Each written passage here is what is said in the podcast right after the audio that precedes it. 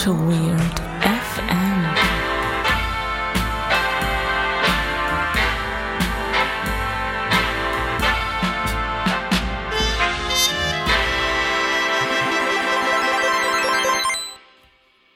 ‹42. Die Antwort auf alle Fragen. Folge 42 Autoweird FM in Düsseldorf, Friedrichstadt. Mal wieder im schönen Düsseldorf. Bei diesem sonnigen Wetter sitzen wir hier in diesem schönen, Kabuff. in diesem schönen Kabuff. Hallo Benedikt. Hallo Holger. Hallo Kevin. Hallo Holger. Ja, Hallo Benedikt. wo kommt denn diese Stimme her? Das ist ja, ach, das interessiert uns gerade gar nicht. Wir haben heute äh, in der Folge einen phänomenalen Gast. Das wird, ich glaube, es wird die beste Folge aller Zeiten. Es wird die beste Folge aller Also ich Zeiten. will jetzt keinen Druck aufbauen, aber ich glaube, es wird die beste Folge aller Zeiten. Denke ich aber auch, ja. Auf jeden Genau. Fall. Wir haben uns heute mal den Kevin eingeladen und ähm, haben ihn eingeladen, weil er ein Experte ist für besondere Themen. Aber bevor wir zu den besonderen Themen kommen und bevor ich erzähle, wer der Kevin überhaupt ist, trinken wir natürlich wie immer Bier. Und was ich total gut finde, deshalb bist du auch der beste Gast, der jemals hier war, du hast nämlich Bier mitgebracht. Genau, das stimmt. Und äh, ohne jetzt zu viel vorwegzugreifen, ich komme aus äh, Gelsenkirchen, also aus dem Ruhrgebiet, und ich habe jetzt kein Bier aus Gelsenkirchen mitgebracht, aber ein Bier, das Sondern wir, aus Herne. Nein, aber ein Bier, ein Bier, das wir sehr gerne trinken in Gelsenkirchen. Aha. Ich hoffe, ich treffe damit euren Geschmack. Auf jeden Fall. Nice! Ja, aber was haben wir denn hier Gutes? Das ist doch, oh, das ist aber ein Also das schönes. ist, äh, das ist ein, äh, ein Welch, welcher Jahrgang ist das? Ja, das ist, das ist ein, ein edles Hansa-Pilz. Aus Tradition, feinherb und vollmundig. Das Ich mag, Ganze- ich mag maritime äh, äh, Geschmäcker. Genau, ist, ist aber natürlich äh, eigentlich dann auch gebraut äh, in, in Dortmund, meines Wissens. Von, Echt jetzt? Von, ich Echt? glaube, Ist es kommt von DAB, Dortmunder Hansa Brauerei GmbH, richtig. Ach so, ich dachte, es wäre Union irgendwie hätte was damit zu tun. Ja. Also ich sag mal, das ist, das ist mal eine Ansage.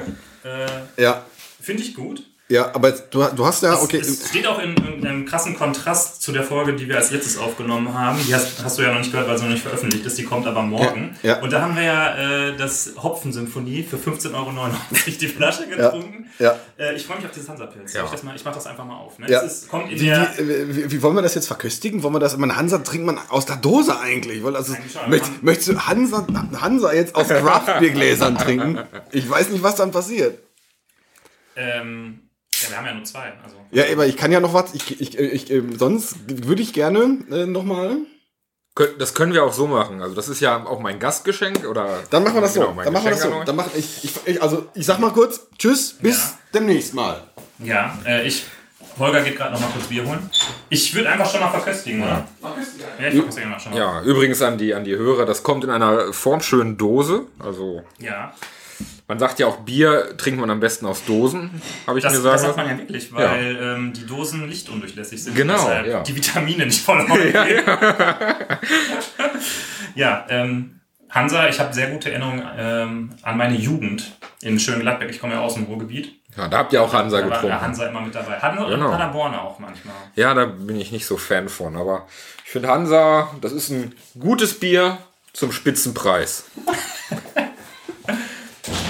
So, ich, ich habe hier auch so eine schöne Dose. Und äh, ähm, ja, das ist jetzt. Ähm, ja, Ja, das, das passt ganz gut. Das wahrscheinlich, ja. das ist ähm, gut musikalisch, weiß ich nicht ganz, ob das, ob das deins ist, aber äh, es ist von Ratsherrn. Oh, von Also, der von grandiosen Kölsch, oder was? Razian. Nee, nee, Razian äh, Pilz ist eine Brauerei in Hamburg-Altona. Das war früher mal so eine richtige Pennermarke irgendwie. Und äh, die haben sie jetzt so richtig aufgemöbelt und modern gemacht. Und die haben echt gutes So wie die auch aus Astra eine Ja. Innenmarke Genau, richtig. Das jetzt, ich dachte mir irgendwie, das jetzt äh, ist doch für mit Volbeat.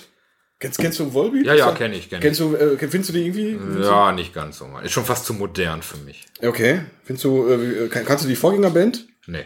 Diese Dominus, diese Death Metal Combo, wo die ganz, äh, die haben richtig gerumpelt damals. Ja, sowas, sowas höre ich nicht, sowas hart. Ach so, wirklich, wirklich nicht. Ne? Also, na gut, na gut, na. Äh, für, die, für das Musikfach Simpel haben wir auch noch einen Slot vorgesehen, etwas später. Äh, oh mein Äh, Gott, oh Gott. erstmal, wie dir das Volbeat-Bier schmeckt. Ja, dann. Was ist es denn, Holger? Ist es ein Pilz? Es ist ein Pilz, glaube ich. Ich weiß gar nicht, das sollte irgendwie. Das riecht aber tatsächlich wie ein Craftbier schon. ist das so? Sonst hier, Ich hab, wenn du gerne so ein Glas. nö, Äh, ich, ich trinke schon lieber aus der Dose, weil es ja auch ein bessere Behältnis ist. Ja, ich, ich, ich, mach, ich mache das Hansa auf. Und das Hansa geht auf, wie so ein Hansa aufgeht. Es, es, kommt, mir, es kommt mir entgegen. Ist das. Ah, sehr gut. Auf jeden Fall fruchtiger Hopfen. Für einen Pilz erstaunlich fruchtig, Ja. würde ich sagen. So, ich sag doch mal hier, Prost. Wohl. Ich glaube, das ist zum ersten Mal, dass ich Hansa wirklich kalt trinke. Ah. Also ich hab das, kenne das sonst noch von, Gibt sonst immer nur aus dem Supermarkt von der Palette, ne? nee, Wacken äh, in, äh, in warm. Ich muss sagen, das Hansa ist jetzt auch nicht so verkehrt, ehrlich gesagt. Also, Ja. Wir haben mal auf dem Wacken, kurze Wacken-Geschichte, äh, ähm, äh, wir hatten Hansa dabei und es, da waren, wir- war so ein Bus mit Österreichern. Wir hatten warmes Hansa und wir hatten einen Bus von Österreichern, die kaltes Gösserbier hatten. Gösserbier ist so österreichisches Wiener Pilz, okay. aber es war kalt. Und weil die waren ganz heiß auf deutsches Bier. Und dann haben wir irgendwie, ich glaube, 2 zu 1, weil die, weil die so heiß auf deutsches Bier waren, haben wir, haben wir kaltes Gösser gekriegt und haben uns da gefreut wie Schneekönige. Und das ist so, ist so ein, auch so ein Durchschnittsbier. Das war schon sehr geil. Und die haben sich gefreut über unser handwarmes Hansa. Ja, sehr geil. Also Ja, ich muss sehr geil. sagen, Dank. das Volbeat-Bier schmeckt nicht wie ein Pilz, obwohl ihr Pilsener draufsteht, weil es sehr fruchtig kommt, so halt wie so Kraftbier. Also nicht IPA-fruchtig, aber interessant. Ja. Interessant. Und was sagt, so, was sagt so der Tasting Guide vom Hansa? Ich habe schon geguckt, äh, ich, ich brauche das ja immer, äh, damit ich weiß, wonach es schmeckt. Aber hier steht nichts außer haltbar bis Ende, siehe Dosenboden. Und unten steht hier, äh, äh, hier Reinheitsgebot. Ja, fei- feine Noten von Vanille und Rosen. Und, und Metall. Ja, äh, Kevin, der, der, die Hörer kennen dich vielleicht noch nicht. Ähm, ich habe natürlich mal wieder geschaut. Ich gucke ja immer, wer kommt denn da überhaupt? Hat der überhaupt Ahnung, wovon der redet? Ähm, ich habe mal ein bisschen mir deine Vita angeguckt. Ähm, du hast ja schon gesagt, du kommst aus dem Ruhrgebiet. Ja. Du hast da auch studiert, Informatik in Gelsenkirchen und dann, äh, das fand ich interessant, an der Westfälischen Hochschule hast du ähm, praktisch Informatik studiert, ne?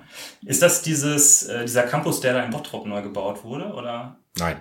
Also die, äh, das hieß vorher Fachhochschule Gelsenkirchen, in Gelsenkirchen. Da habe ich meinen Bachelor gemacht. Und diese Hochschule wurde dann in Westfälische Hochschule umbenannt. Ah, okay. Das findet der Bürgermeister natürlich bis heute nicht sehr toll. ja, ist ja auch schade, hat man gar nicht mehr dieses schöne Aushängeschild für Gelsenkirchen. Ja. Ähm, ja, aber da habe ich dann auch den Master. Ja. Aber in Bottrop haben die doch da auch irgendwie eine Hochschule gebaut, oder? Keine Ahnung. Steckt da nicht drin. Äh, genau, und ähm, was ich dann als nächstes äh, interessant fand äh, in deiner Vita, dein, dein nächster, also du hast ja dann, ähm, warst ja ein bisschen wissenschaftlicher Mitarbeiter bei Inter Internet Security, das ist ja so ein bisschen auch der Bereich, wo du heute arbeitest, ne? Institut für Internetsicherheit Ja, habe ich aber da hast du nicht äh, promoviert oder so, sondern Nein. nur- Nein. Okay, was Du bist, du bist so ein Sicherheitsspürhund, so ein richtig- so ein richtiger, so Äh, ein richtiger Nein, 0,0, 0,0. Einfach nur durch, also ich bin ein normaler Softwareentwickler und durch Zufall bin ich in der Security-Branche gelandet, würde ich sagen. Okay. Okay, also es ist jetzt nicht so, dass ähm, die Arbeit da an der Uni so der direkte Übergang nach G-Data war, wo du heute arbeitest? Nee, das ist bei anderen Kollegen tatsächlich äh, anders. Also die sind ähm, auch dadurch, dass sie mehr in dieser Security-Domäne drin sind, direkt vom IFIS, also Institut für Internetsicherheit, dann bei GData gelandet, weil die auch gerne mal zusammen Forschungsprojekte und so gemacht haben. Aber ich hatte da, nee, das war eigentlich unabhängig davon, weil ein anderer Kommilitone von mir bei GData angefangen hat, meinte, das klingt, äh, das klang ganz gut, was er so erzählt hat davon. Dann habe ich, ja, mich mal beworben. Sagt man eigentlich G-Data oder sagt man gedacht. Ich dachte, das direkt G-Data? wieder so mega englisch und so G-Data. Also ich sag GData, ähm, Wofür steht das denn? Äh, Das, das G steht für die Kommunikation bei Gedata. Also, G für Gangster einfach, oder? Ist das nicht so? Ja. Das G sie im Hip-Hop G, G für G-Town und Gelsenkirchen auch. Ach so, ah, für G. Nein, die kommt ja, kommt ja aus Bochum. Nee, also. Ach so, okay. Nee, Also es ist tatsächlich ein Rätsel, was ich auch immer auf, auf so Weihnachtsfeiern und, und Firmenfesten gerne verschiedene Theorien geäußert ja. werden. Nee, Im Hip-Hop ist in der Tat der G ist der Gangster. Ah, Ja. okay. Ja. Ähm, G-Data oder G-Data ist aber schon eigentlich jetzt auch eine relativ große Firma, ne? Oder auf jeden Fall sowas, was man auch so kennt, wenn man jetzt nicht in Software ist. Ja, ich, de ich denke, äh, größerer Mittelstand, deutscher Mittelstand. Und äh, man sagt auf jeden Fall, wir als Gedata sind der Erfinder des Antivirus. Oh, Ja, Ist das so, okay? das, ist- das ist eine Aussage. ist, ist so. Ich hätte, jetzt, ich vermutlich. hätte jetzt Kaspersky. Nein. eher, Also Nein, auf dem, auf dem, auf dem Also wir haben, ja auch, wir haben ja auch auf unserem Campus ein eigenes Museum und da ist äh, unsere erste Antivirus-Software, die, ich glaube, war die für den C64 damals oder Amiga, ich weiß es gar nicht Da genau. gab es noch nicht mal Viren, da hattet ihr schon Antivirus-Software. Ja, das war einer der ersten, einer der ersten. Und unser jetziger äh, Vorstand hat damals die Software auch geschrieben, auch teilweise, weil er die selber brauchte oder Ja. so, selber ein Virus gehabt. Ja, und das ist noch aus der Zeit. Da ist auch noch eine, eine Box mit alten Disketten, äh, weil früher war das halt so, wenn da Leute Viren hatten, haben sie uns eine Diskette geschickt, so 90ern oder so, mit dem Virus drauf. Dann wurde analysiert und dann wurde ein neues Signatur-Update dafür rausgehauen. Okay, aber du bist jetzt nicht in der Entwicklung dieser Antivirus-Suite, sondern wir haben gerade schon ein bisschen gesprochen, du machst eher so Projekte. Genau, ich bin tatsächlich auch gar nicht bei G-Data, dem Mutterkonzern, sondern ich bin bei einer kleineren äh, Subfirma, G-Data oder G-Data Advanced Analytics heißt die. Und da machen wir ganz verschiedene Sachen, also zum Teil auch Security, Consulting, Pen-Testing, Incident Response und mein Team ist eigentlich verantwortlich für projektartige Software, Lösung, Sicherheitssoftware für Businessbereich. Ah, okay. Cool. Ähm, dann habe ich noch gesehen, du bist auch Gesellschafter einer GBR. Auch was richtig, hat's, was ja. hat's denn damit auf sich? Die äh, habe ich zusammen mit einem Kommilitonen nach äh, unserer Bachelor, nach unserer gemeinsamen Bachelorarbeit gegründet. Sturacosoft äh, heißt die Firma. Und ähm, der, mein Kollege ist der Matthias Rottländer, der arbeitet auch zusätzlich bei mir bei, mit mir bei Gedata. Und wir haben das gegründet, weil wir äh, dachten, dass unsere Bachelorarbeit, die wir damals geschrieben hatten, äh, gut vermarktbar wäre. Das war im Prinzip so eine Audio-Guide, Multimedia-Guide-Geschichte für Museen, dann aber auf dem Smartphone mit NFC zu einer Zeit, wo das noch neu und hip war im weitesten Sinne. Und haben wir gedacht, oh cool, lass doch mal das vermarkten. Und dann haben wir festgestellt, oh, Museen haben aber kein Geld und NRW schon gar nicht. Also damit kann man kein Geld machen. Aber wir haben dann immer während des Studiums verschiedenste kleine, größere Projekte gemacht, teilweise für die Stadt Gelsenkirchen, Stadt Herten viel äh, Mobile-Zeug, Server, Kleinanwendung. Ja, und die Firma, die gibt's halt immer noch. Da mache ich jetzt ähm, Trainings, Workshops, Clean Code, Testing, Ah, Workshops. Ja. So ein bisschen so als, äh, wie sagt man, Zubrot. ja, genau. ja. und macht auch Spaß. Ja. Ah, okay. Ja. Und ähm, jetzt, jetzt komme ich zu einem, zu einem ganz anderen Thema. Das habe ich nämlich auch äh, rausgefunden über dich. Oder was heißt rausgefunden? Das muss man jetzt gar nicht irgendwie groß rausfinden. Äh, du spielst in einer Band, äh, machst du Musik bei Iron Cobra. Ja, unter anderem da. Ja. Ach, unter anderem sogar. So, und äh, wer unseren Podcast kennt, der weiß, dass ich bei dem Thema direkt an den Holger abgeben muss, weil da hört es bei mir auf. Und äh, ich habe aber mal reingehört. Ich habe heute äh, auf eurer Webseite kann man sich den Song äh, Kerker und Drachen ja, richtig. äh, anhören. Ich habe auch das Musikvideo äh, mir ange, äh, angeguckt. Ist ja schon relativ professionell, euer Aufnahmestudio, ne? So gehört das euch oder? Ähm, ja, das ist eigentlich unser Proberaum gleichzeitig auch und ähm, das gehört dem äh, Pittner Wodka von Förderturmmusik und das ist auch in Gelsenkirchen, Gelsenkirchen-Resse. Ich probe da mit all meinen Bands, seit ich 16 bin und er hat dann halt zusätzlich da auch ein Tonstudio und ähm, ja, dann nehmen wir da halt auch für gewöhnlich auf mit ihm zusammen. Ja. Ja, cool. Ähm, äh, wo bist du noch aktiv? Ähm, also ich bin auch in einer, ähm, in einer 80s Heavy Metal Tribute Band, beziehungsweise eine Tribute Band für die 80s Heavy Metal Band Thor. Diese Band heißt Iron Thor. Da covern wir Ja. nur Thor-Sachen. Ich sehe da ein Muster. Ja, da kann man jetzt sagen. Ähm, und ansonsten habe ich noch zwei Pop-Rock-Coverbands. So Nein. Richtig Vater-Rock-mäßig. Da haben wir auch schon bei Gedata auf dem Sommerfest gespielt. Ach, Quatsch. Da haben wir auf der DevOps Gathering Konferenz als Dinnerband gespielt.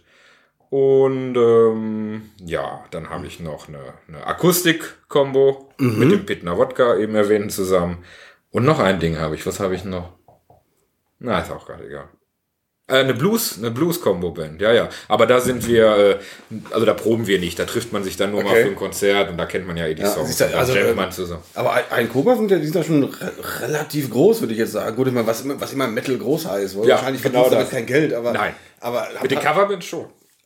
Echt? Also, da, da ähm, kann man halt Gage nehmen mit den Metal Bands, das ist eher so, wollt ihr nicht spielen für eine Kiste Bier und eine geile Party? Ja, auf jeden Fall.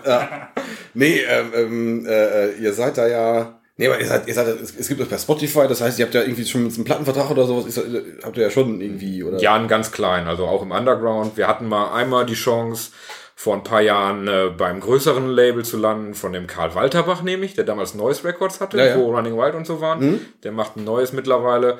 Wir waren sogar bei dem im Studio, der wollte uns einen Vertrag nehmen, aber das waren dann sehr dubiose Geschichten, wie die halt so sind im Ja, ich glaube, Musikbusiness. glaub, das- der Karl Walter macht also so eine neues Geschichte, da gab es einen Brokat doch damals, so eine, so eine Geschichte, der ist auch schon in sich dubios. Es, ne? es ist genauso, wie man sich vorstellt. Es war auf jeden Fall eine coole Episode, sehr Mhm. lustig, aber also da war dann schon von ihnen auch so die Idee, ihr könnt euch jetzt entscheiden, entweder ihr studiert weiter oder ihr werdet Profimusiker. Und wir haben gesagt, ach nee, studieren ist schon okay. Ja. Nee, aber habt- ihr denn diese Ambition, da irgendwie was? Äh, Nein, gar nicht mehr. Also man ist ja, ist ja, man, ihr seid ja eher, das ist ja so 80s, 80s inspirierter, ja.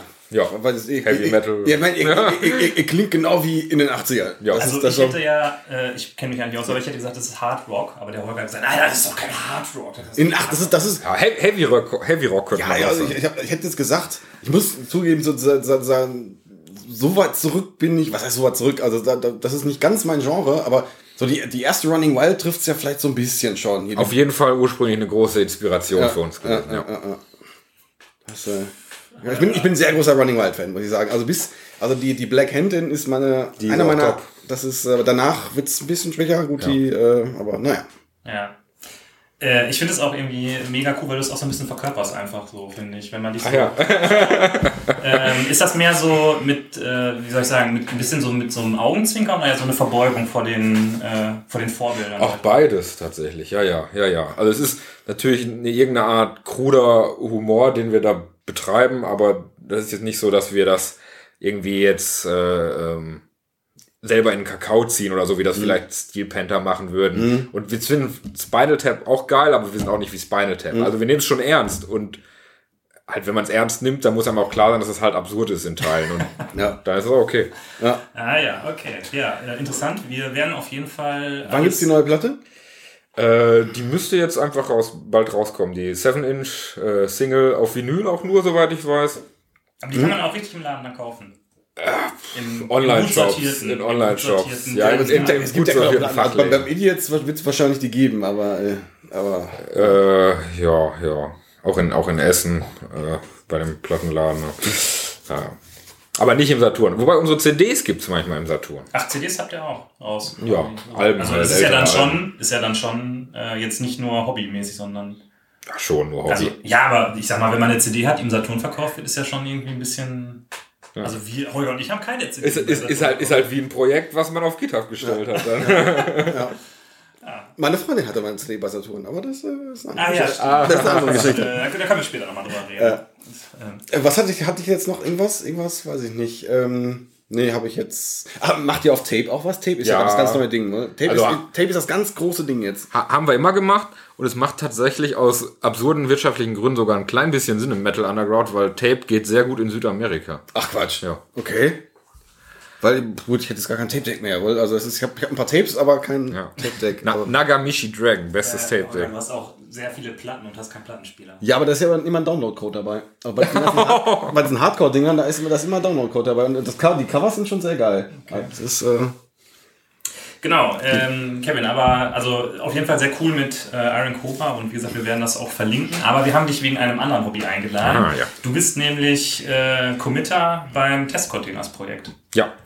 Ähm, willst du mal kurz erzählen, was das ist? Oder ich kann es auch mal versuchen, mit eigenen Worten zu sagen. Äh, na, ich, kann, ich kann das schon sagen. Also, ich weiß, vielleicht sage ich das noch kurz, ich weiß, dass es ursprünglich mal äh, etwas war, was sehr stark mit JUnit integriert war und die Möglichkeit bot, in JUnit äh, einen Docker-Container zu starten. Aber ich habe von dir jetzt gelernt, dass sich das ja jetzt ändert gerade, dass das mehr so ein bisschen öffnet. Also, also grundsätzlich ist es immer noch, also es ist erstmal eine Java-Library und es ist im Grunde auch in der aktuellen Version eine JUnit-Library, ähm, wo man äh, Container nutzen kann, um in seinen JUnit-Test als Teil des JUnit-Tests Container hoch und runter zu fahren. Um, aus welchen Gründen auch immer. Die Gründe dafür können viel, vielfältig sein, warum man einen Container hoch und runter fahren muss. Zum Beispiel Integration-Tests. Und ähm, das ist äh, ganz technisch implementiert über JUnit Rules. Das ist die Integration an der Stelle in JUnit. Es gibt allerdings auch eine Spock-Extension zum Beispiel. Und ähm, grundsätzlich kann man das halt auch manuell ähm, benutzen. Man kann sich einfach so einen Container instanzieren als Feld oder auch einfach als Variable. Dann kann man den starten, dann kann man den stoppen, man kann den starten, man kann den pausieren, dann wieder starten, um zu gucken, ob so ein Reconnect-Zeug funktioniert, wie auch immer. Und ähm, wir sind halt jetzt für die Version 2 haben wir angestrebt, komplett ähm, von JUnit uns eigentlich zu lösen, dass wir einen Core haben werden, der einfach eine objektorientierte Abstraktion von Docker-Containern werden soll. Und ähm, dann wird es verschiedene Extensions geben für die verschiedenen Test-Frameworks. ja. Das hast du bei der Entwickelbar auch schon erzählt, dass das quasi, dass viele Leute ähm, eure API schon dafür nutzen, um, um ja, Docker auch von Java zu benutzen. Das war eigentlich nicht eure Intention, so wie ich dich damals verstanden habe. Aber irgendwie hat sich das dahin, da, dahin entwickelt. Das finde ich total spannend, weil das ist dann. Ja, es ist, es ist halt, wir haben selber, um das selber umzusetzen, eine objektorientierte Abstraktion mehr oder weniger geschaffen, auch als Interface, um die Leute mit, damit die Leute damit interagieren können. Und man sieht halt, dass für Gründe, die nicht nur das Testen sind, ähm, es angenehm sein kann, eine ob objektorientierte API für Docker zu haben. Cool. Weil dieser normale äh, Docker-Client, der ist so ein bisschen, äh, bisschen clumsy in der Benutzung, wenn man den benutzt. Ne? Ich habe den Richtig. selber noch nie benutzt. Ähm, steckt der da unten drunter auch? Ja, der ist ähm, aktuell unten drunter und wird wahrscheinlich auch erstmal weiter unten drunter bleiben, weil es ist halt der am weitesten verbreitete und das will man sich auch nicht noch komplett ans Bein binden, das selber zu implementieren. Aber also wer mal mit dem gearbeitet hat, das ist halt wie mit einer REST-API zu arbeiten, aber halt, wenn man es innerhalb von Java macht, mit einer Sprache, die keine dynamischen Anteile hat und man kriegt dann halt nur diese Objekte zurück, ist es halt, wie du sagst, clumsy, sehr verbos in allem, was man tut. Und ähm, es gibt da halt zum Beispiel keinen Container als Objekt. Du kriegst halt maximal deine ID vom Container und dann musst du immer wieder Requests gegen die API machen, um dann wieder Resultate rauszukriegen oder Ah, irgendwelche okay. Callbacks übergeben und so. Ah, okay. Habt ihr das, äh, kriegt ihr Support von Docker selber? Oder Nein. ist ja auch, okay. Schade. Aber ihr seid ja eigentlich ein relativ großes Projekt, ne? wenn man mal so auf eure Stars guckt. Ja, wir haben jetzt äh, mehr als 1000 Stars seit kurzem. Das war sehr schön. Bam! Und wir haben dann in dem Moment oder, oder kurz davor haben wir tatsächlich auch die Docker Java API Library überholt. Also wir haben selber jetzt mehr Stars als die Docker Java Library. Ja, nicht schlecht. Ähm, du hast gerade schon kurz gesagt, es gibt da auch irgendwie eine Spock-Extension. Ich weiß, dass du sehr viel auch mit Spock machst. Ähm, ist das auch der Weg gewesen, wie du da rangekommen bist an das Projekt? Ganz genau. Also ich habe äh, eigentlich zuerst äh, mir überlegt gehabt, dass es cool wäre, eine Spock-Extension zu haben für Docker, um Docker-Container zu starten. Die habe ich dann auch selber äh, entwickelt, ohne dass ich Test-Containers überhaupt kannte. Und ähm, war auch sogar okay nutzbar. Über Annotations ging das Ganze und wir haben es auch intern schon benutzt in unseren Projekten. Und dann hat äh, der Sergey, der halt auch einer der äh, Test-Containers Committer ist, ein Issue aufgemacht in meinem GitHub-Projekt und gesagt, äh, guck mal, wir haben schon dieses Test-Containers, wir machen hier schon sehr viele Sachen, die du später eh einbauen müsstest, wenn du eine stabile Library haben willst, wie Erkennung der Docker-Umgebung automatisch, ob ich auf Mac bin, auf Windows, was auch immer. Darauf warten, dass die Container wirklich erreichbar sind. Und ähm, möchtest du nicht vielleicht lieber einfach in unserem Projekt mitmachen und deine ähm, Library dann dahin portieren? Und das habe ich dann halt gemacht und dann nach und nach halt auch beim Core-Projekt, beim Test Containers Java-Projekt mitgemacht und so bin ich jetzt dazu gekommen. Ja, ähm, aber du hast ja vorhin schon angedeutet, dass das ursprünglich mal eine JUnit-Rule war. Das hat dich ja wahrscheinlich vor Herausforderungen gestellt, das in Spock einzubinden, oder? Nein. Ach so. Also es ist immer noch eine JUnit-Rule. ja. Aber also ich kenne mich nicht super gut mit JUnit-Rules aus. Ja. Aber ähm, soweit ich weiß, musst du erstmal nur ähm, das JUnit-Rule Interface oder die Klasse extend oder das Interface implementieren. So, und jetzt habe ich halt diese Klasse, die das implementiert, ist aber trotzdem eine Klasse, die ich normal als Objekt instanzieren kann und damit interagieren, wie ich möchte. Und ähm, was man die Spock-Extension einfach macht, ist, wenn ich ähm, äh, Container als Felder in meiner Klasse habe, guckt die einfach beim Start der Tests, äh, okay, sind Felder mit von dieser Klasse da und dann starte ich und stoppe ich die entsprechend. Also es ist mir egal, dass es eine JUnit-Rule ist. Okay. Und dann habe ich auch später tatsächlich äh, festgestellt, dass Spock sogar Support für JUnit-Rules äh, drin hat. Deswegen äh, habe ich mich dann gefragt, okay, wie viel bringt dann die Spock-Extension eigentlich noch? Ein bisschen was äh, nimmt die einem noch ab. Okay. Ähm, vielleicht kannst du noch mal einmal auch kurz was über Spock erzählen. Ich weiß nicht, ob es jeder kennt. Ich habe es schon mal so äh, Sandbox-mäßig ausprobiert, habe es selber auch noch nie benutzt. Ich würde es auch gerne mal. Also Spock ist, ist, Spock ist immer so ein Ding, das würde ich gern einsetzen. Das hat man so auf seiner Liste, ne? So, ja, ja. Muss ich mir ich finde angucken. ich find das geil, aber irgendwie aus Gründen nie dazu gekommen. Also Spock ist ein äh, äh, Test-Framework, eigentlich ein Java- oder JVM-Test-Framework in Groovy. Man schreibt Spock-Tests in Groovy. Es ist fast eine Art äh, DSL, um Tests zu schreiben, wobei nur Grundzüge von der DSL. Und ähm, ja, im- Prinzip durch Spock habe ich auch erstmal verstanden, wie, wie cool sowas wie TDD und Testen ist, weil das einem viel von diesem Boilerplate-Zeug von JUnit einfach abnimmt. Man kann das, was JUnit parametrisierte Tests äh, ermöglichen, kann man bei Spock sehr cool mit solchen Data-Driven Tests machen, wo man eigentlich Tabellen definiert innerhalb vom Test, die dann einfach durchlaufen werden. Das ist das, was mich echt am meisten beeindruckt hat. Ich weiß nicht, ich glaube, das habe ich schon mal im Podcast erzählt, aber man hat quasi, man macht quasi einen, in Groovy einen Block auf, schreibt da was hin, dann schreibt man eine Tabelle dahin und irgendwie kriegt er das hin, diese Tabelle aus dem Test rauszuholen und als Parameter für die Methode zu benutzen. Das fand ich, da saß du davon und dachte so, boah, das ist Magie, wie geht das denn? Also das ist, weil Spock macht halt viel Runtime-Meta-Programming auf der Klasse, ähm, macht also im Prinzip AST-Transformation von einem Code, weil du schreibst ja schon gültigen Groovy Code, du benutzt dieses Label Where und dann kommen diese Blöcke, die ja Boolsche Ausdrücke sind und der nimmt dann als Teil von einer AST-Transformation transformiert er diesen Boolschen Ausdruck eigentlich in Testmethoden. Ah, okay. Was, was, was ich halt sehr geil finde, gut, ich habe ich hab so, eine- so, eine, so eine kleine JavaScript-Schlagseite. Ähm, wenn ich jetzt JUnit und Testen im JavaScript-Umfeld vergleiche, ich kann meine Testmethoden im JavaScript-Umfeld, wenn ich Describe mache, ich kann einfach einen Satz schreiben, ich kann da Spaces drin verwenden. In JUnit geht das mit JUnit 5 mit irgendeiner Annotation, die ich dann irgendwo hin verstecke. Äh, und in Spock geht das halt einfach noch geiler, weil, Es geht, by the way, auch, wenn du JUnit-Tests mit Groovy schreibst. okay, Weil ja, es, ist, es ist, das ist ein Groovy-Feature, dass du Methodennamen, dass du Strings als Methodennamen nehmen kannst. Also wir haben vor, vor kurzem mal aus, aus Spaß äh, JUnit-Test in Groovy geschrieben und dann ist auf einmal der Abstand zu Spock gar nicht mehr so groß.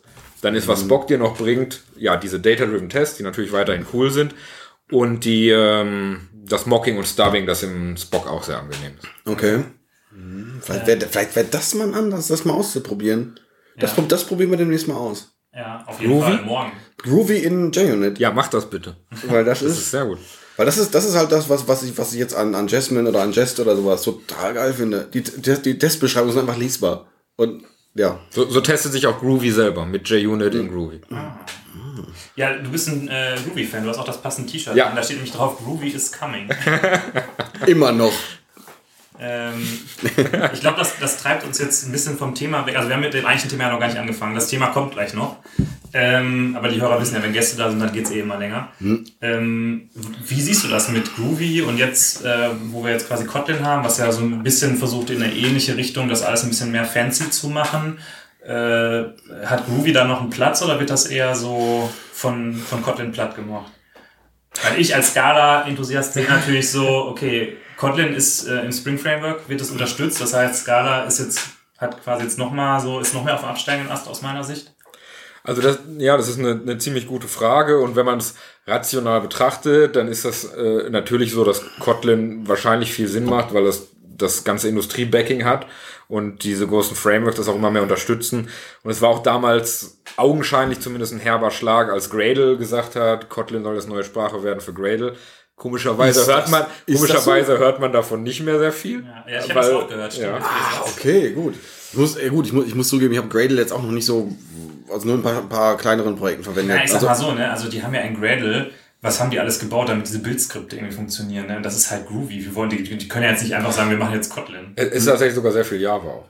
Ja, okay. Ja, ja, ja. Aber ähm, also ich, ich finde halt, für mich ist Groovy ist eigentlich, es ist wie Java, was ergonomischer ist für mich als Entwickler. Einfach angenehm und komfortabel. Wohingegen Scala ist halt was ganz anderes.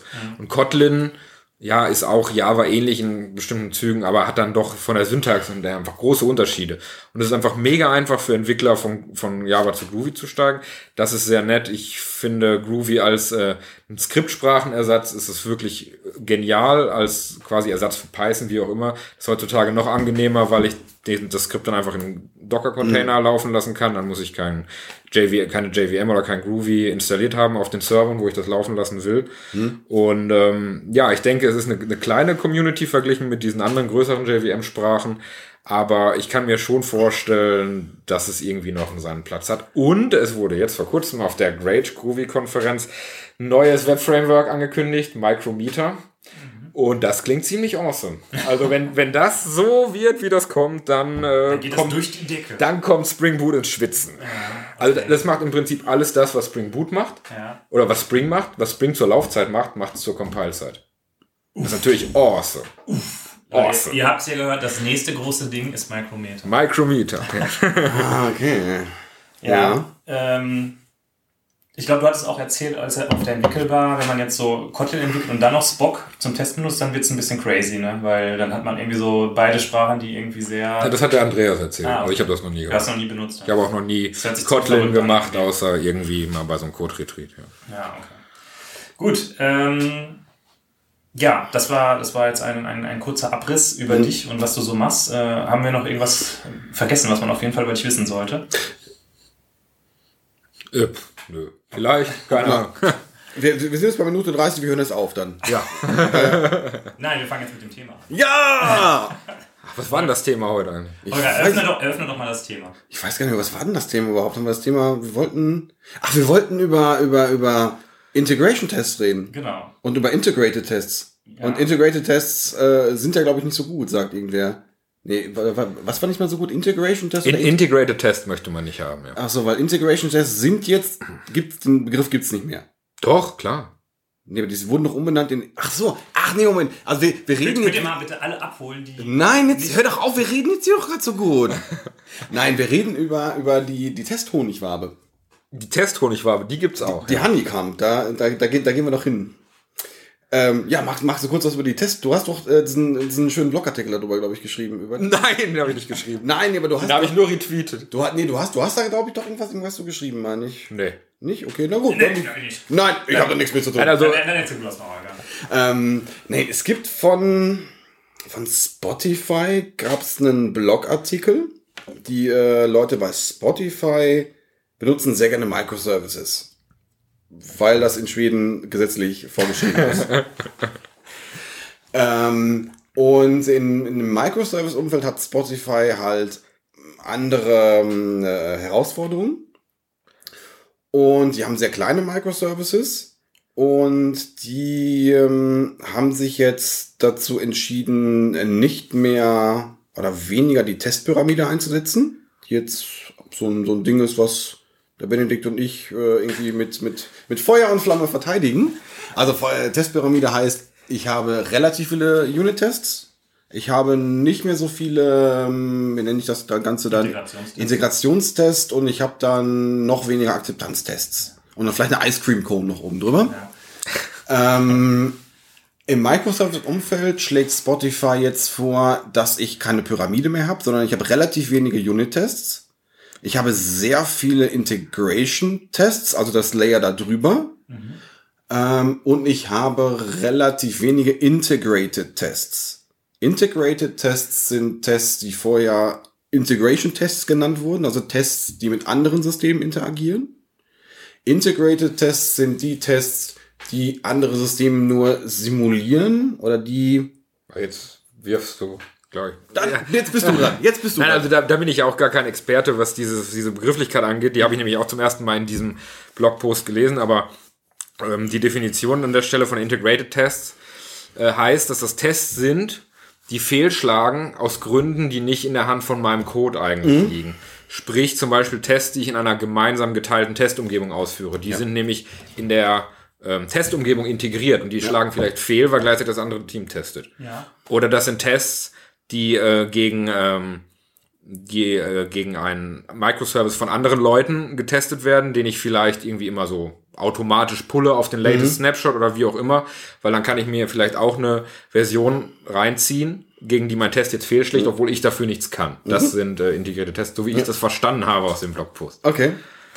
Die will man nicht haben. Die sind scheiße. Okay, also zusammengefasst, ähm, vorher hatte man eine Testpyramide und Ja. der Blogpost von Spotify sagt jetzt, äh, in der Situation von Spotify ist die Testpyramide nicht mehr so zielführend.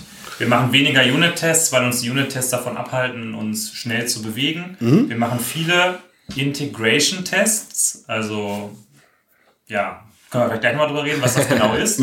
Und äh, wir machen aber auch wenig ähm, Integrated-Tests. Wobei man dazu sagen muss, in der klassischen Testpyramide wird über Integrated Tests nicht geredet. Aber rein theoretisch kommt auf das Team an oder das Projekt, kann es sein, dass die Integration Test oder die Acceptance Test Integrated Tests sind, nämlich implizit, weil sie in einer gemeinsam genutzten Testumgebung stattfinden.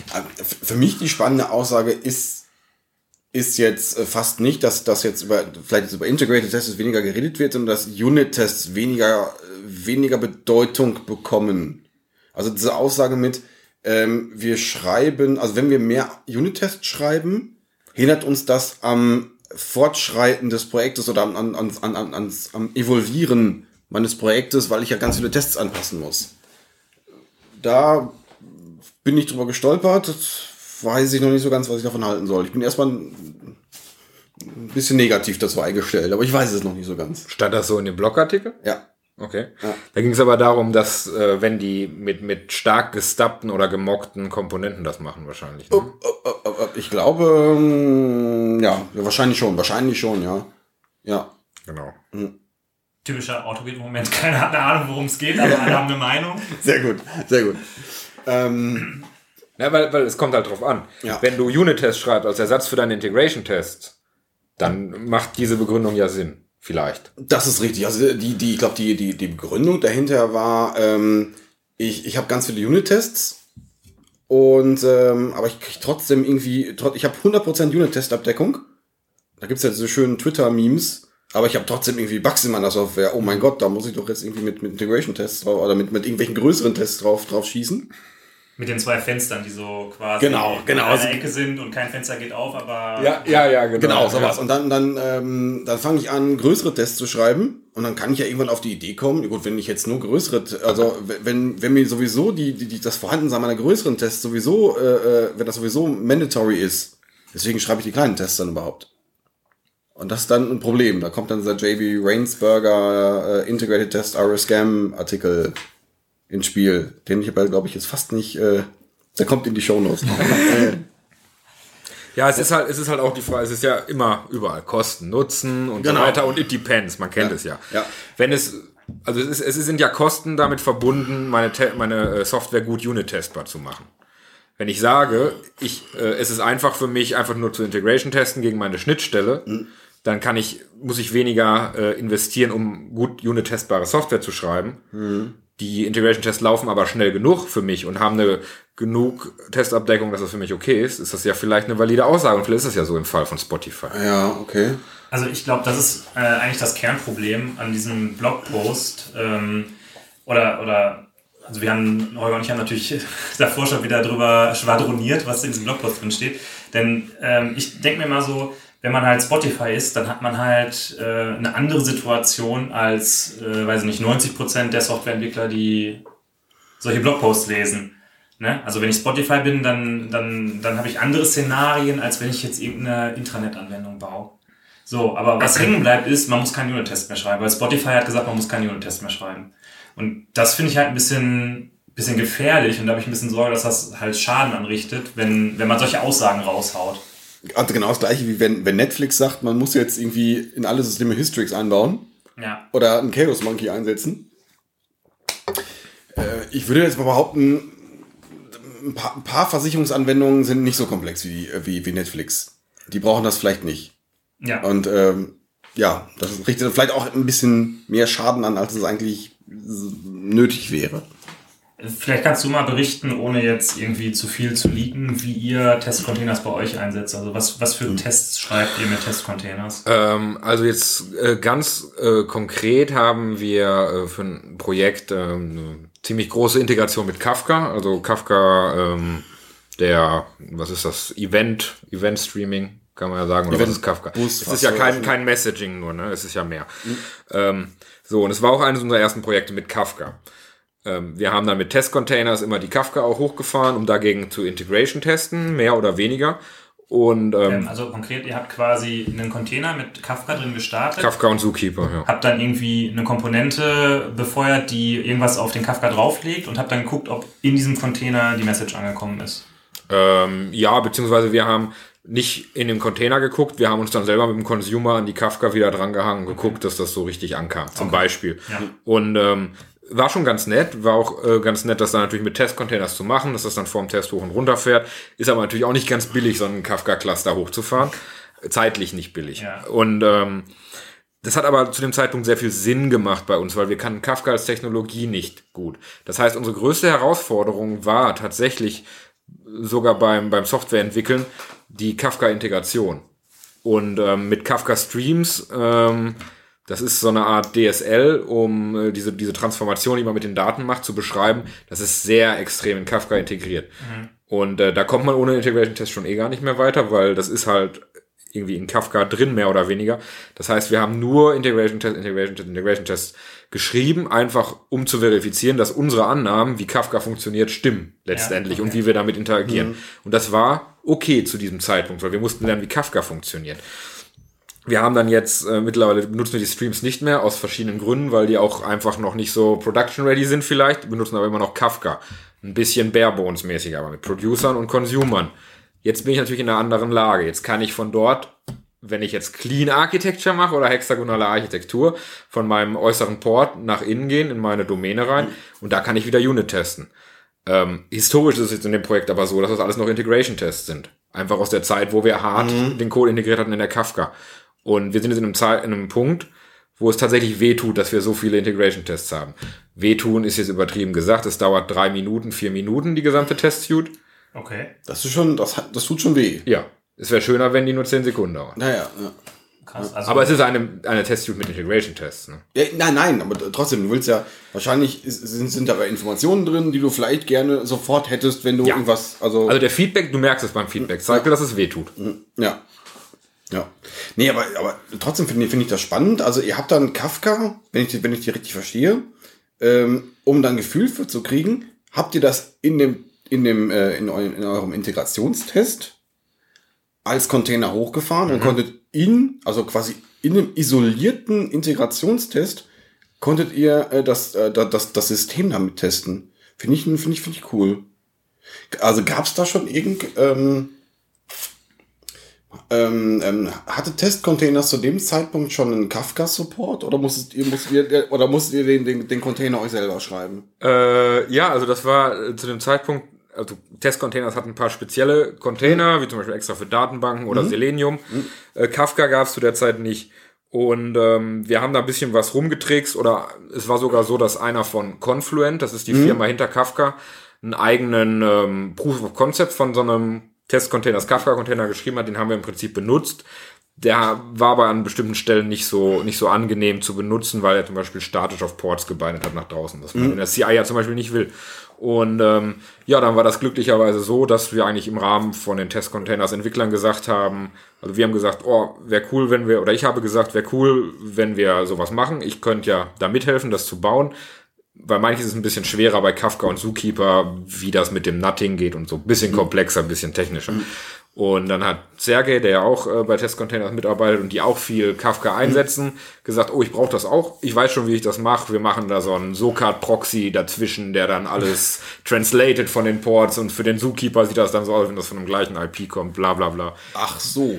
Und äh, ja, dann hat er uns gesagt, hier, guck mal, probier doch mal aus bei euch. Wunderbar, funktioniert haben wir. Ist ein Container, der hat Kafka und Zookeeper in einem drin. Funktioniert sehr gut. Funktioniert lokal, funktioniert in meiner CI, funktioniert für die Acceptance-Tests. Das ist cool. Okay, aber ähm, wenn ich dich jetzt richtig verstanden habe, würdest du das, was jetzt da in diesem Blogpost von Spotify stand, so bewerten, dass es nicht unbedingt so eine gute Idee ist, jetzt auf jeden Fall für euer Szenario.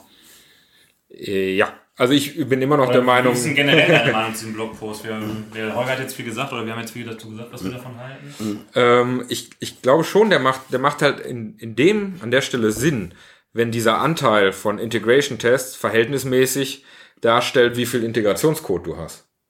Okay. Und das kann sein, dass das bei Spotify halt genauso ist. Dass die Ja. überdurchschnittlich viel äh, Integrationscode haben, dann brauche ich überdurchschnittlich viel Integration-Test. Dann macht das Sinn. Wenn ich aber wirklich meine echten Business-Rules habe und so, dann bin ich super zufrieden, wenn ich die Unit testen kann. Das will ich eigentlich auch. Und das Problem ist auch, dass, ja, da muss man sich, muss ich mir auch an die eigene Nase fassen, wenn ich jetzt sowas wie Test-Containers habe und so. Und es ist sehr komfortabel für mich, Integration-Tests zu schreiben. Oder zu meiner einen Integration-Test-Suite einfach nur einen weiteren Testfall mit Testdaten hinzuzufügen, mache ich es halt auch aus Faulheit oft. Und dann komme ich irgendwann an einen Punkt, dass die Integration-Tests echt lange dauern.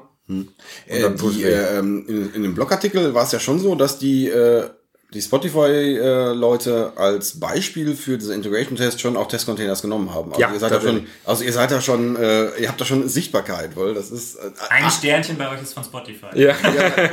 Nein, nee, aber A, das und ähm, ja, nee, also, also die haben schon ähm, dieses Pattern beruht schon darauf, dass, dass, es, dass es sowas wie Testcontainers gibt.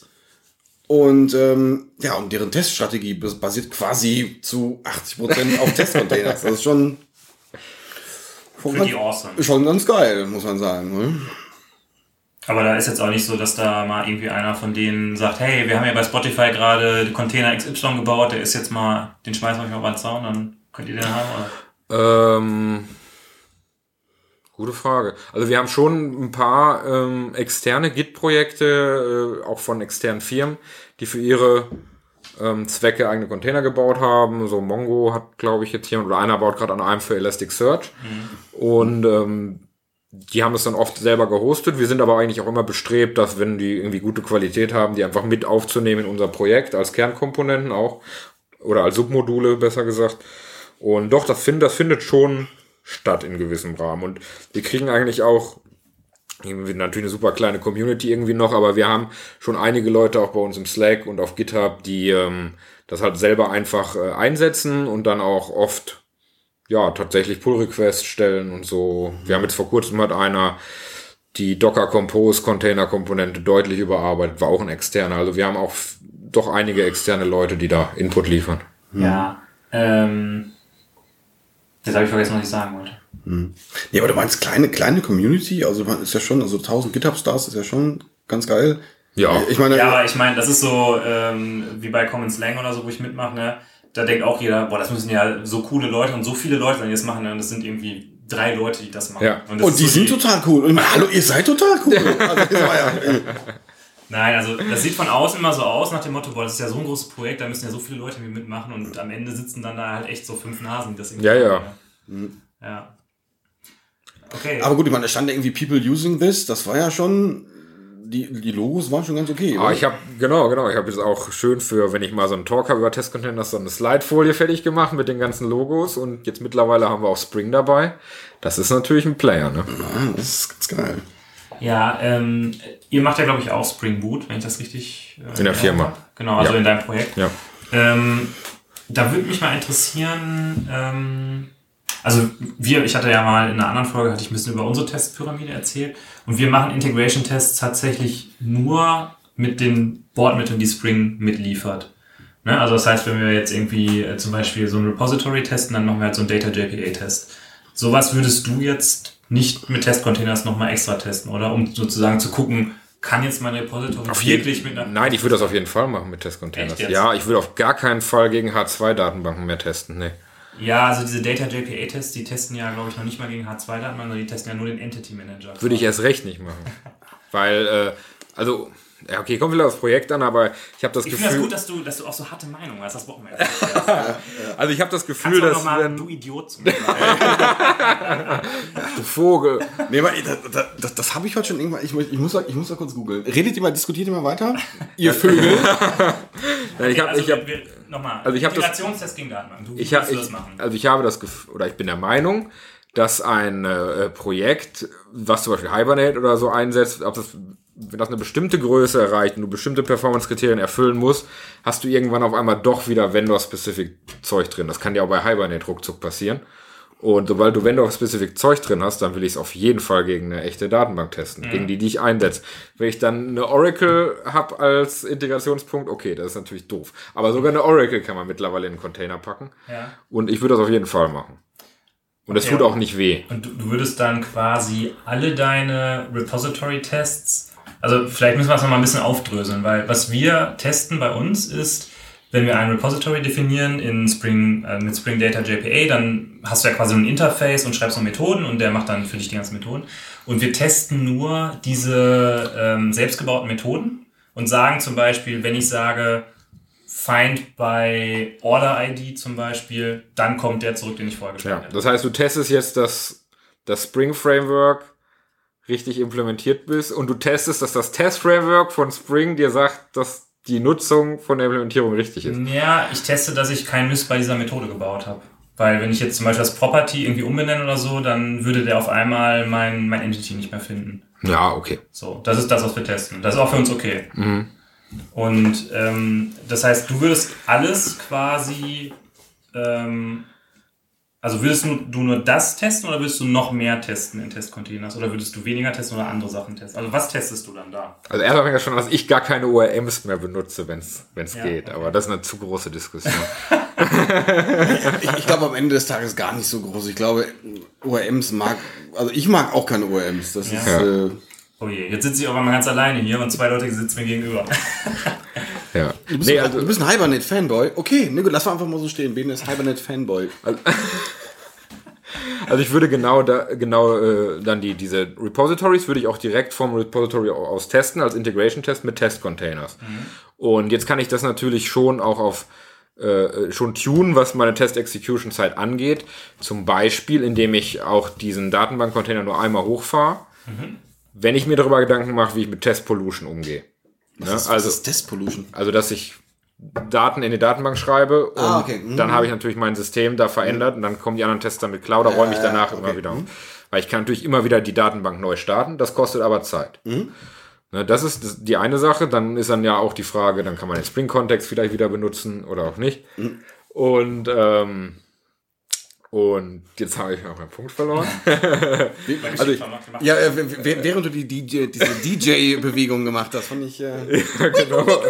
ähm, nee, also das, das würde ich, ähm, genau, ich würde auf jeden Fall die Repository-Schnittstelle da testen. Ich glaube, das ist ein guter Zeitpunkt, um das zweite Bier aufzumachen.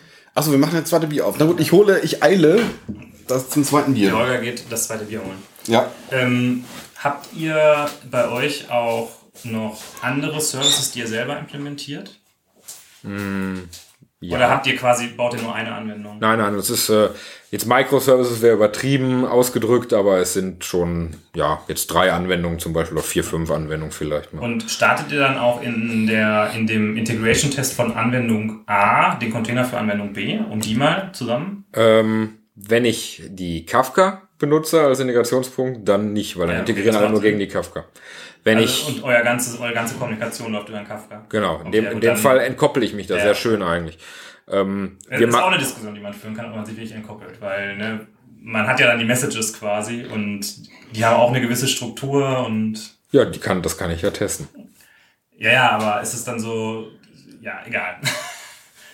Ja, ja, in dem Integration-Test habe ich mich entkoppelt. Ich brauche trotzdem noch einen Systemtest Ja. oder Acceptance-Test. Ja. Und da machen wir das auch. Da starten wir dann alles. Auch mit Also, ihr Test-Containers. habt einen JUnit-Test, der ähm, alle eure Anwendungen in Containern startet und dann Sachen ausprobiert. Ja, ein Spock-Test natürlich in unserem Fall, aber Also, genau, genau das haben wir. Wir starten alles. Wir starten alle unsere Anwendungen. Wir starten den Kafka-Cluster.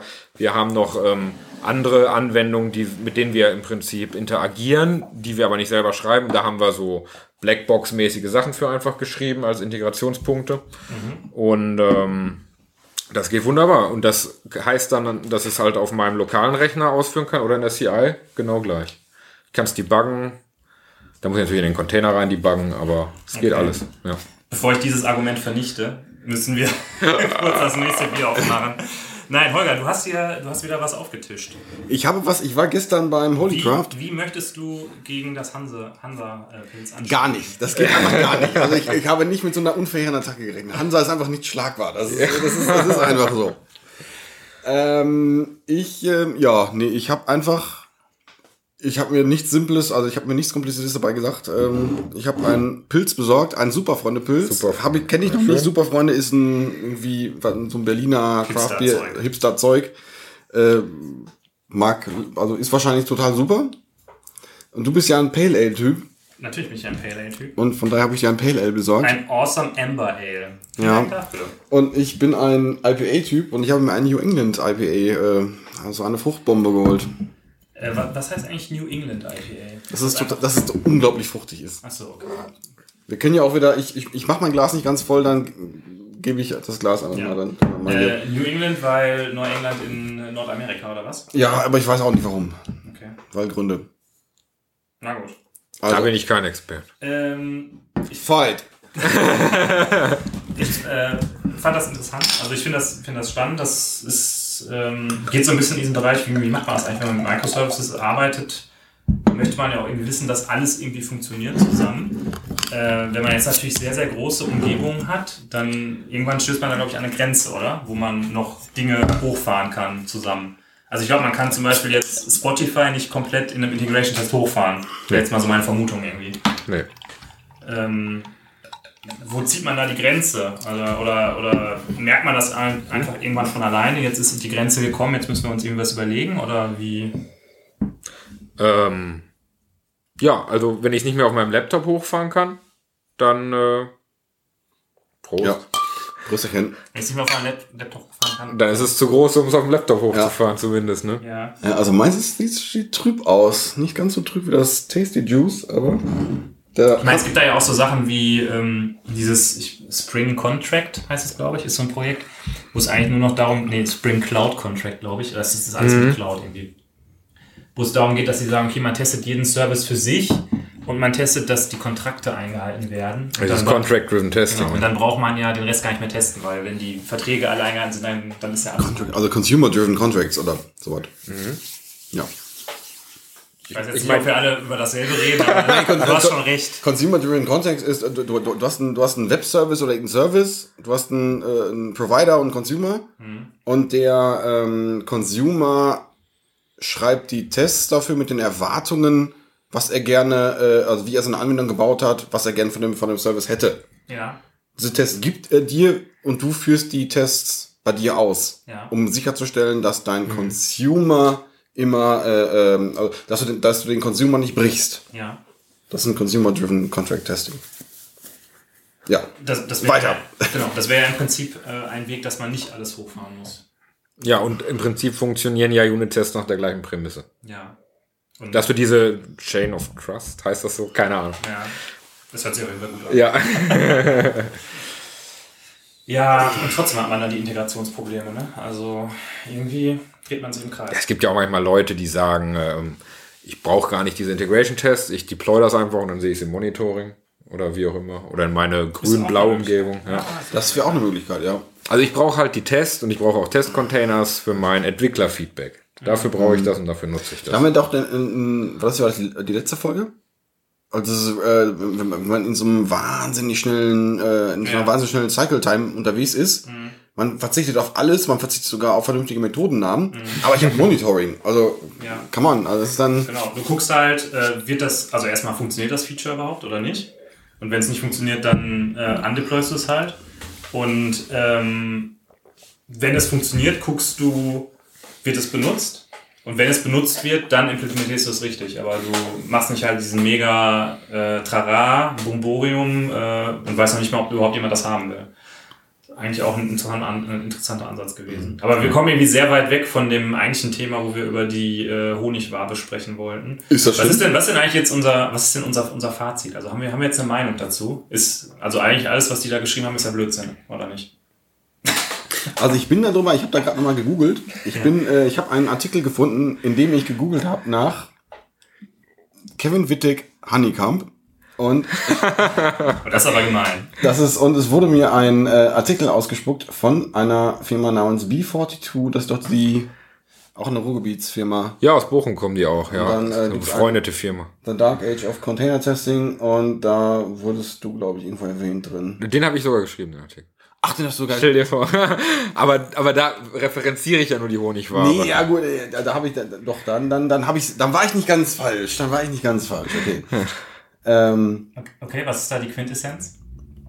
ich hatte das, ich hatte den Artikel so verstanden, dass äh, wenn, wenn man die Testcontainersbrille auf hat, dass die Honigwabe durchaus eine gute Sache ist.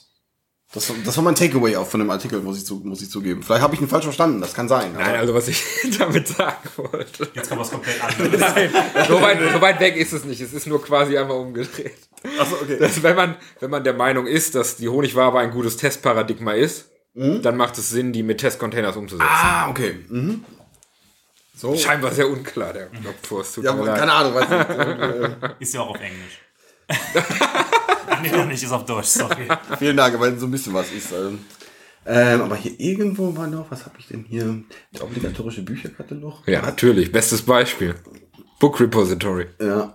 Du hast, hast du nicht den JB Rainsberger hier auch noch? Ja, den habe ich da oben auch äh, verlinkt. Weil der da, äh, die Definition von Integrated Testing habe ich da.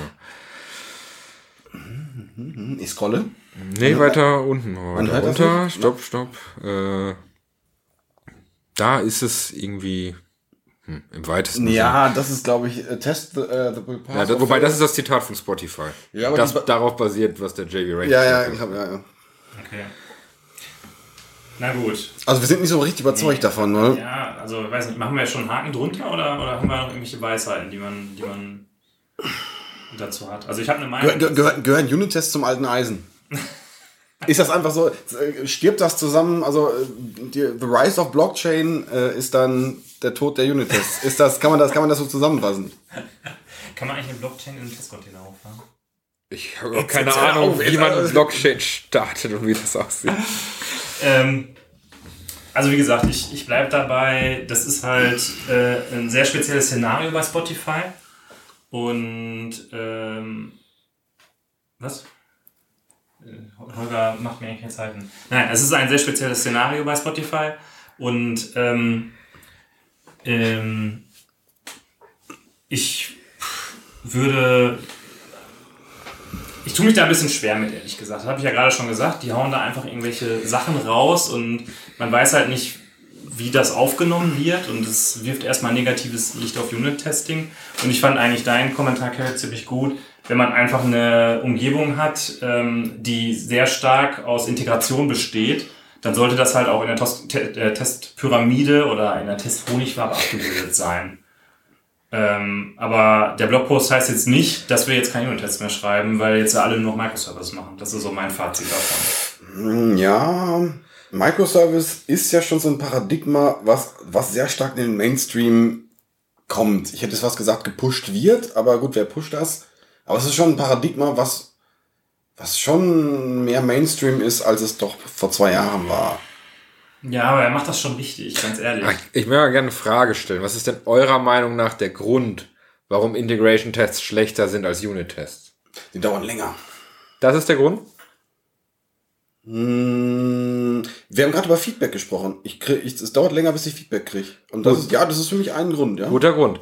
Angenommen.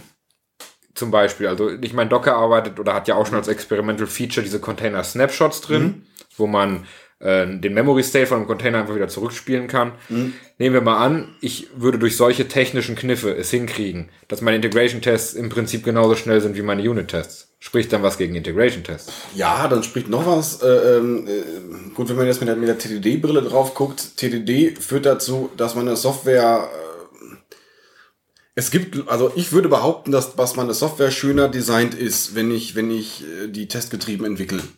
Und das. Testbarer Design. Schön ist natürlich jetzt auch wieder mega anders. Ja, nein, aber also, was ist ja, schöner? ja, nein, das ist richtig, das ist richtig. Das ist deswegen habe ich deswegen habe ich gesagt, ich würde behaupten, das. Also das, Äh, Kennst du da diesen schönen Artikel vom Somerville? Das ist ja so ein sehr großer Software-Architektur, ja, Software-Design. Guru. ja. Ich, das Buch habe ich da hinten noch. Ja, genau, auch Studium bekannt, wo er gesagt hat, ja, ich habe mal hier zwei Wochen äh, TDD versucht und hat mir nicht gut gefallen, weil dann ist ja das Design von meiner Software viel schlechter, wenn ich die testbar designen muss. Also Kenne ich jetzt nicht, kenne ich jetzt nicht, aber äh, wenn ich mir ähm, Ähm, Ja, aber nee, aber, aber das, Feed- die Sache mit dem Feedback ist schon, das, dann wäre das schon, mm, ja, das, Also, ähm, wir schreiben ja nicht keine Integrationstests, weil das lange dauert, sondern wir schreiben sie halt an den Integrationspunkten. Deshalb, ich verstehe gar nicht, wo du mit deinem Argument hin willst. das, der Punkt ist, dass wir eigentlich, wenn wir in der idealen Welt, würden wir nur Integrationstests schreiben, weil das ja quasi, ich möchte ja meine komplette Anwendung einmal aus Nutzersicht schreiben. Das ist die ideale Welt. Wir machen das unter anderem nicht, weil das total aufwendig ist, die zu schreiben und weil das ewig lange dauert, so, so eine Testsuite zu haben. Wenn wir jetzt den theoretischen Fall haben, dass das nicht ewig lange dauert, das Ding durchzuführen, ist das was anderes. Also genau, ich habe nämlich gar nicht argumentiert. Ich habe die Frage gestellt, warum denkst du, dass Test Integration-Tests schlechter sind? Und was wäre, wenn die genauso schnell wären wie Unit-Tests? Okay. Also erstmal habe ich noch nicht argumentiert. Dann fang doch mal an zu argumentieren. Weiß ich noch nicht. Ich wollte erstmal eure Antwort dazu wissen. Oder wie sind da deine Ansichten zu dem beiden Punkten? Ich glaube einfach, es gibt ja, also wie gesagt, es gibt halt diese Integrationspunkte und da sage ich auch, da muss man Integrationstesten. Aber es gibt halt auf jeden Fall in den Anwendungen, in denen ich arbeite, einfach so massiv viel Code, der irgendwie zwischen den Integrationspunkten liegt.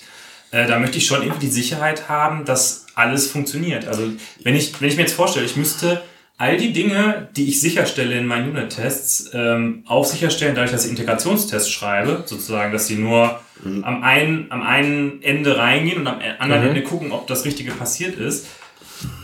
Was sollen das für, für gigantische Testsuites sein, die das alles testen? Also Ja, Deshalb habe ich es lieber einfach so diese vielen itzy-bitsy Kleinigkeiten, die teste ich halt in meinen Unit-Tests und an Integrationspunkten gucke guck ich halt, ob es richtig funktioniert und dann habe ich halt am Ende noch die, keine Ahnung, zehn Systemtests, die halt die, die Haupt-Use-Cases einmal wirklich gegen das ganze System testen. Ich glaube nur, dass, dass sich diese Testpyramide, äh, die, die, die Form der Testpyramide würde sich etwas ändern, wenn, wenn es denn theoretisch der Fall wäre, dass Integration-Tests genauso schnell wären wie Unit-Tests. Also sie sind ja heutzutage schon unendlich viel schneller als früher. ja, aber Dadurch ändert sich das vielleicht auch gerade schon. das mag sein, das mag sein, ja. Das mag sein, ja. So, ich glaube, dem, dem Gast obliegt jetzt hier das Schlusswort, oder? Also du hast ja dein Argument noch nicht gemacht. Also was ist dein Argument? Jetzt, jetzt, muss, jetzt muss was Ein kommen. Argument? Nein, ähm, also ich, ich mag Unit-Tests auch sehr gerne. Ich komme aber auch von einer, aus einer TDD-Richtung und deswegen bin ich es einfach sehr gewohnt, so zu arbeiten. Und ähm, ich erzeuge halt meinen Produktivität-Code auch durch meine Unit-Tests, deswegen bin ich so gewohnt. Finde ich auch gut. Aber wir haben halt heutzutage schon die Möglichkeit, dass wir auch äh, Integration-Tests mit vertretbarem Aufwand äh, schreiben können, die überall in guten, isolierten Umgebungen äh, laufen können, ohne dass das integrierte Tests sind. Und wo ich eigentlich hin will, egal ob wir jetzt von Unit-Tests und Integration-Tests oder Acceptance-Tests reden, ich will eigentlich hin in eine Welt, wo der neue Entwickler ins Büro kommt, fängt neu an, checkt das Projekt aus dem Git aus und sagt Gradle Build oder Maven Run und äh, der baut das Projekt inklusive Unit-Test, inklusive Integration-Test, vielleicht auch inklusive Akzeptanz-Test, wenn das Projekt nicht zu groß ist, ohne dass er sich durch irgendwelche Wiki-Seiten wühlen muss, wo steht, du musst die Datenbank installieren und diese Pakete und dieses und jenes. Da will ich eigentlich hin und dann bin ich, das ist meine Mission an der Stelle. Genau. Gut, dann würde ich sagen, drücken wir die Daumen. ja, ähm, ich glaube, damit haben wir es so langsam, oder? Also wir haben mal wieder einen gigantischen Rundumschlag gemacht. Wie haben wir noch einen Tacho, Holger? Wir haben, sind bei äh, bei einer Stunde sechs. Okay, das ist, glaube ich... Monaden wurden gar nicht erwähnt. hier? Hast du noch Monadenwitz vorbereitet? Nee, aber ich kann zumindest erwähnen, dass Groovy auch Monaden unterstützt. Okay. Unterstützt auch Testcontainers Monaden. Te oh. Bestimmt nur, wenn man es mit Groovy benutzt. ja, dann ja, dann ja.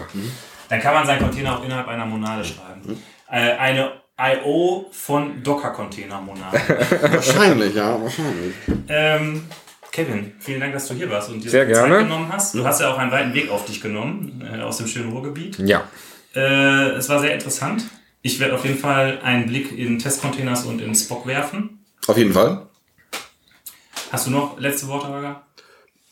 Wie immer nicht, nein. Wie immer nicht, okay. Wie immer nicht, nein. Dann entlassen wir euch jetzt in die nächste Arbeitswoche oder was auch immer ihr jetzt vor euch habt und äh, Bis zum nächsten Mal. Tschüss.